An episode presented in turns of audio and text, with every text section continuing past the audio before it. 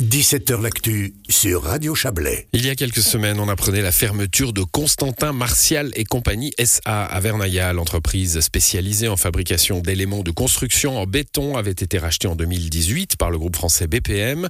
Depuis l'annonce de la fermeture, le petit espoir de la recherche d'un repreneur planait. Cet espoir vient de s'éteindre puisque le groupe refuse d'entrer en matière. L'heure est donc à la négociation d'un plan social pour les 33 salariés licenciés. On en parle avec vous, Escaron, bonsoir.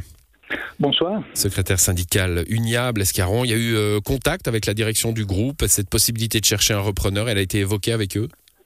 Alors bien sûr, on l'a fait dans le cadre de la consultation hein, prévue lorsqu'il y a un plan, une restructuration et un licenciement collectif qui est en cours. Mais malheureusement, PBM Group n'est pas rentré en matière. Je pense que cette affaire prend de plus en plus un aspect de scandale parce qu'en fait, on a vraiment en face de nous une entreprise qui est une entreprise prédatrice d'emploi parce qu'on a de plus en plus d'éléments qui nous font penser que dès le rachat en 2018. On va, on va développer ça, Blescaron. Euh, mais le, voilà, c'est officiellement, donc, il y a eu euh, proposition. Il y avait, euh, il y avait des possibilités. Je veux dire, ce, ce marché-là existe.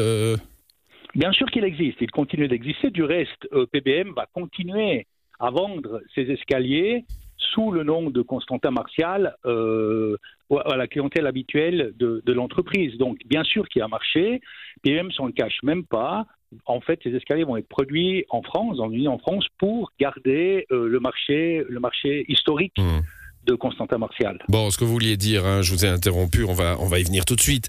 Euh, alors, aujourd'hui, on peut interpréter, on verra, on verra, après comment on peut interpréter l'achat en 2018, hein, mais aujourd'hui, on peut interpréter la réaction de, de, cette entreprise française comme on va pas vendre un site de production à un futur ou actuel concurrent, c'est ça?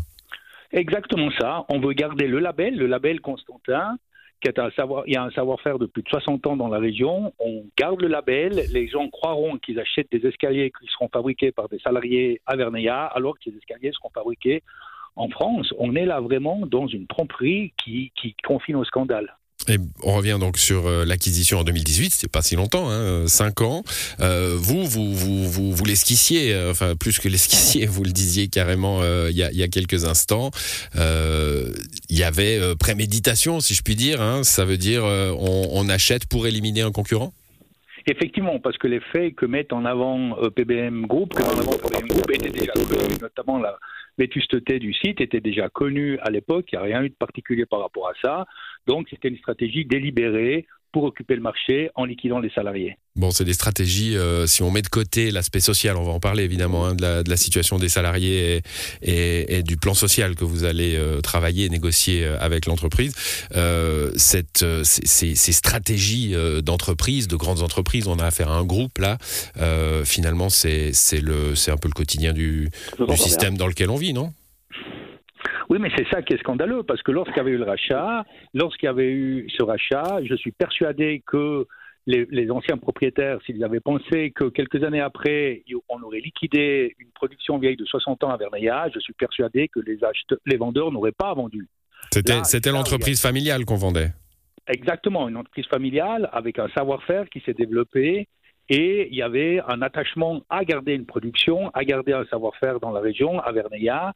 Et là, il y a une buterie extrêmement grave de la part de PBM Group, qui a fait des promesses, mais qui n'a pas tenu ses promesses. Ouais, ça pose une question quand même sur ces, ces acquisitions hein, d'entreprises. Euh, euh, on n'a pas de moyens finalement de savoir euh, quelle sera, le, quelle sera la stratégie, quelle sera l'ambition du, du, repreneur, surtout s'il vient de l'étranger. On va pas faire du, du, du de, la xénophobie entrepreneuriale, mais, mais c'est difficile évidemment de de, sentir ça Effectivement, c'est extrêmement difficile, surtout si les promesses auraient été faites. Mais alors, rendez-vous compte dans quelle situation se trouvent les salariés du groupe. Ils ont vraiment le sentiment d'être lâchés, d'être trahis. Et c'est pour ça qu'on doit vraiment se battre pour avoir un plan social qui permette de les réconforter tant que faire se peut par rapport à la trahison qu'ils subissent. Bon, le plan social, c'est le programme maintenant hein, que, que l'idée d'un repreneur a été euh, définitivement écartée. Euh, donc vous avez été, hein, par rapport à la, à la, dernière fois que vous êtes intervenu euh, sur cette antenne et que vous avez alerté sur la situation de cette entreprise dans les médias, vous avez été sollicité, vous et les syndicats chrétiens, hein, par, par les employés. Donc ils vous ont donné mandat de négocier le plan social. ça part mal, hein Pas disons dans, le, dans, dans ce qu'affiche l'entreprise pour les employés, ça part plutôt mal.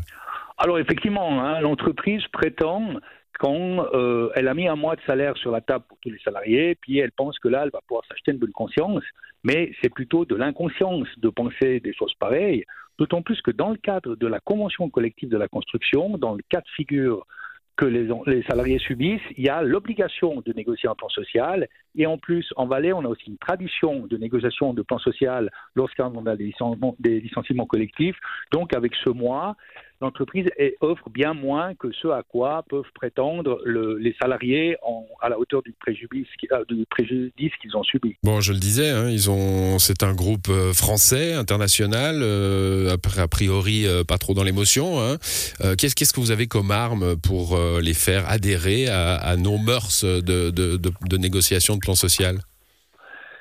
D'abord, effectivement, pas trop dans l'émotion, mais il faut quand même savoir que c'est un groupe qui a les reins extrêmement solides. Hein. On parle quand même de chiffre d'affaires qui se chiffrent en, en, millions, voire en plusieurs dizaines de millions. Donc, il y a largement de quoi payer. Deuxièmement, il faut savoir aussi qu'il y a du travail durant tout le délai de congé. Donc, ça montre quand même le cynisme hein, de cette entreprise. Donc, il y a du travail durant tout le délai de congé. Si l'entreprise veut que ce travail se fasse correctement avec des salariés un tout petit peu motivés, elle a tout intérêt à faire en sorte que le plan social soit un plan social digne du un plan social digne où les salariés peuvent se reconnaître pour pouvoir euh, tourner la page et se focaliser vers un nouvel emploi. Ouais, très, très, très rapidement, Blaise Caron, parce qu'on arrive au, au, bout de cet entretien. Euh, là, vous me donnez les armes traditionnelles de, de la lutte, de la lutte des, des, des, ouvriers, enfin de la lutte syndicale. Euh, du point de vue légal, euh, l'entreprise fait ce qu'elle veut. Si elle veut rester sur cette idée de un mois de salaire, euh, elle fait ce qu'elle veut d'un point non, de vue légal suisse Non, non, pas dans ce cas de figure, parce que on, avec la convention collective de la construction, dans ce cas de figure, il y a l'obligation de négocier un plan social. Après, c'est à nous de trouver des moyens à, avec les salariés pour que le plan social soit euh, le plus digne possible. Merci à vous, Blaise Caron. Bonne soirée. Pareillement, au revoir.